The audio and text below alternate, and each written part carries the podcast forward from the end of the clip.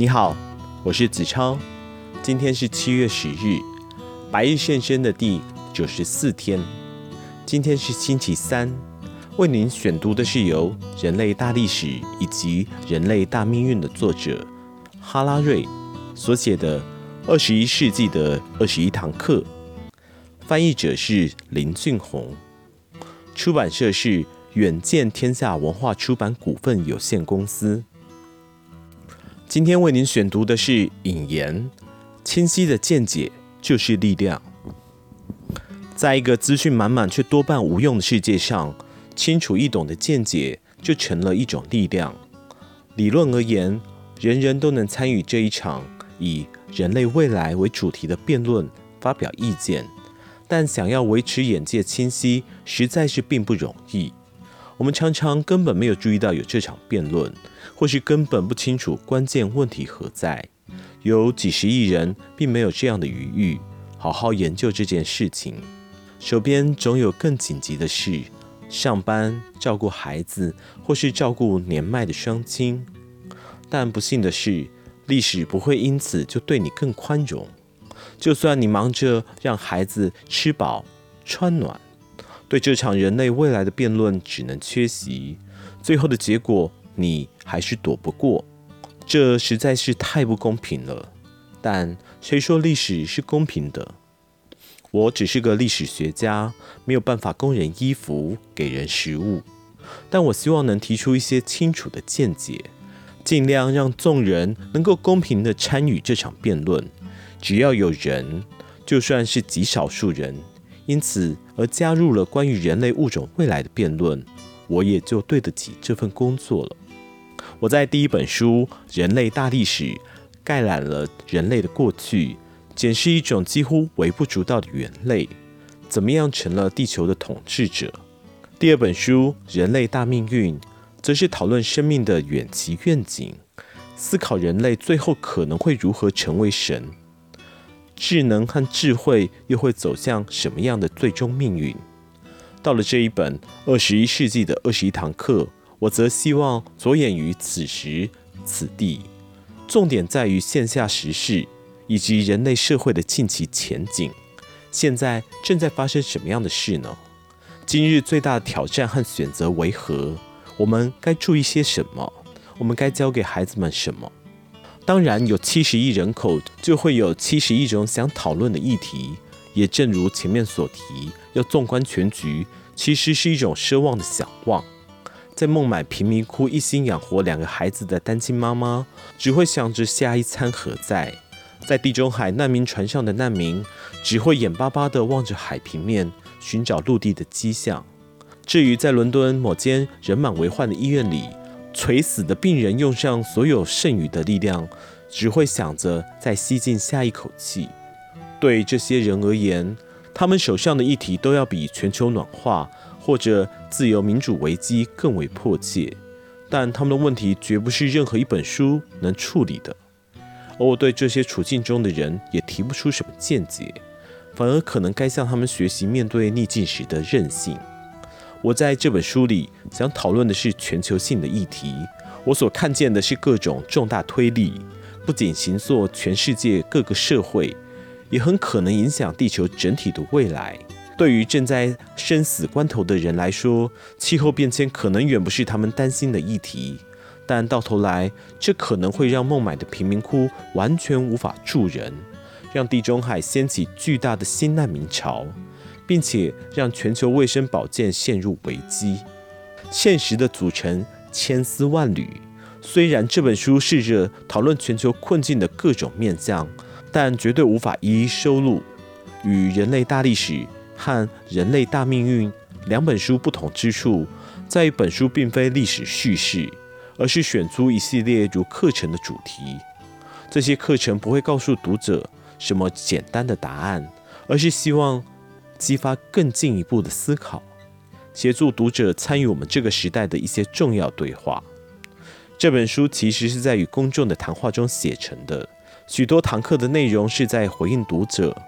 记者和同事的提问，某几堂课的前身曾以各种形式发表，也让我有机会听取意见、琢磨观点。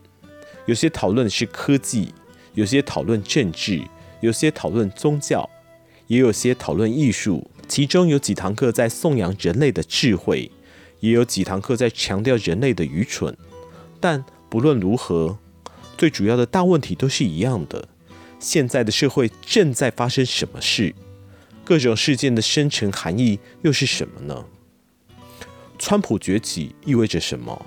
假新闻横行，我们能怎么办？自由民主为何陷入危机？上帝回来了吗？新的世界大战即将来临吗？哪个文明主宰世界？是西方、中国还是伊斯兰？欧洲应向移民敞开大门吗？国族主义能否解决不平等和气候变迁的问题？我们该如何应付恐怖主义？虽然本书看的是全球，但并未忽视个人层次的问题，而希望强调，在当代各种重大变革与个人的内在生命之间，其实有着重要的连结。举例来说，恐怖主义既是全球性的政治问题，也是一种内部的心理机制。恐怖主义要发挥效用，靠的是按下我们内心深处的恐惧按钮，劫持数百万人的想象力。同时，自由民主的危机不仅在于国会和投票所，同时也在我们脑袋里的神经元和突触之中。要说个人及政治，已经是老掉牙的说法了。但在科学家、企业和政府都想害进人脑的时代，这套老生常谈却比以往来的邪恶。因此，这本书虽然观察个人行为，但也是观察整体社会。我的前一本书《人类大命运》详细讨论了资讯科技与生物科技的结合。我着眼于长期的展望，讲的可能是几世纪，甚至是几千年的未来。但是本书则着重于已迫在眉睫的社会、经济和政治危机。在此，我想讨论的议题比较不在于无机生命的创造，而在于这一切福利国家和欧盟等制度体系的威胁。本书并无意涵盖新科技的所有影响，虽然科技带来的许多美好承诺，但我想特别强调的是威胁和危险。带领着科技革命的企业和企业家，自然倾向于高声讴歌科技创造的美好，但对于社会学者、哲学家和像我这样的历史学家，却会想要赶快提出所有可能酿成大错的地方，尽数拉紧警报。本书第一部科技挑战点出我们面临的挑战后，第二部政治挑战将检视各种可能的回应。脸书工程师能否使用人工智慧来建立起一个维护人类自由与平等的全球社群？或许应该扭转全球化的过程，让民族国家重新掌握权力。又或许我们需要更进一步，从古老的宗教传统找寻希望和智慧。本书的第三部《绝望与希望》则会谈到，虽然科技挑战前所未有。政治歧义激烈紧张，但只要我们控制住恐惧的程度，虚心面对自己的想法，必能成功应对。第三部的内容包括我们可以做些什么来面对恐怖主义威胁、全球战争风险，以及面对引发这些冲突的偏见和仇恨。第四部真相，则是检视后真相的概念。想知道我们究竟能面对全球发展有多少的理解，又是否能够明辨是非？智人真能够理解自己所创造的世界吗？现实与虚构之间又是否还有明确的界限？在最后的第五部《生命意义》，则是整合各项讨论，谈的是这个困惑的年代，旧的故事已经崩溃消失，新的故事仍无以为继。生命的整体样貌究竟为何？我们是谁？这辈子要做些什么？需要什么样的技能？根据我们对科学、上帝、政治和宗教所有已知和未知的部分，我们所知的生命意义究竟是什么？这可能听起来是个太大的题目，但智人已经无法再等待。不论哲学、宗教或科学，都已经没有时间可蹉跎了。我们辩论生命的意义已有数千年之久，不可能让这场辩论无限期的延续下去。迫在眉睫的生态危机、日益增加的大规模毁灭性武器威胁，以及新的破坏式创新科技崛起，都不允许我们再拖下去。而或许最重要的是，人工智慧和生物科技正让人类拥有重塑和重新设计生命的能力。很快就会有人必须决定如何使用这股力量。而他做决定的理由，就会是来自关于生命意义的某些隐喻，又或名言的故事。哲学家很有耐性，工程师的耐性少得多。至于投资者，则是最没有耐性的一群。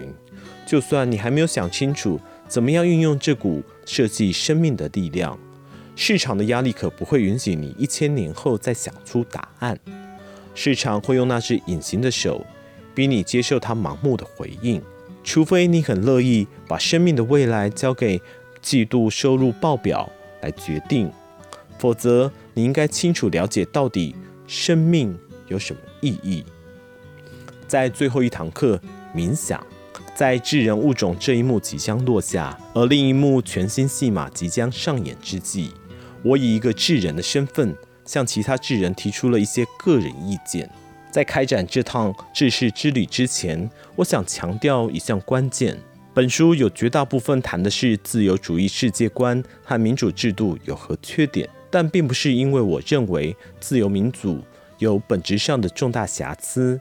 我反而认为，面对现代社会的种种挑战，自由民主是人类历经最成功也最灵活的政治模式。虽然不见得适用于每个发展阶段的各个社会。但比起所有其他方案，自由民主都曾在更多的社会和更多的情境中证明了自己的价值。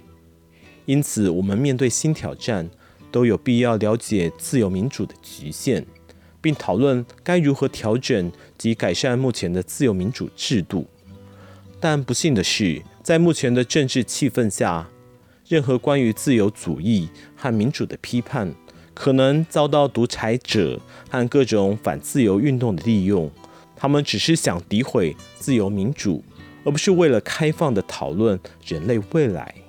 虽然他们很乐于讨论自由民主有何问题，却几乎容不下任何针对他们自身的批判。因此，我身为作者，也得做出艰难的决定：我到底该不该自我审查，还是要畅所欲言？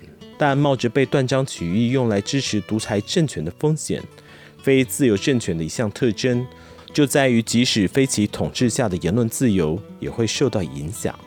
而随着这些政权的扩张，要对人类物种的未来进行批判性思考，也就会越来越危险。几经思量，我还是决定选择自由讨论，而非自我审查。如果不批评自由主义，我们就不可能修复其缺点。或有所超越，请务必注意。之所以能写出这本书，正是因为人们还能相信，相对自由的思考自己究竟喜欢些什么，也能一如所愿地表达自己的想法。如果你重视这本书，也就该重视言论自由。好啦，今天的百亿先生又到了尾声。那么今天选的这本书，你还喜欢吗？欢迎跟我讨论。那么，白日先生，我们明天见。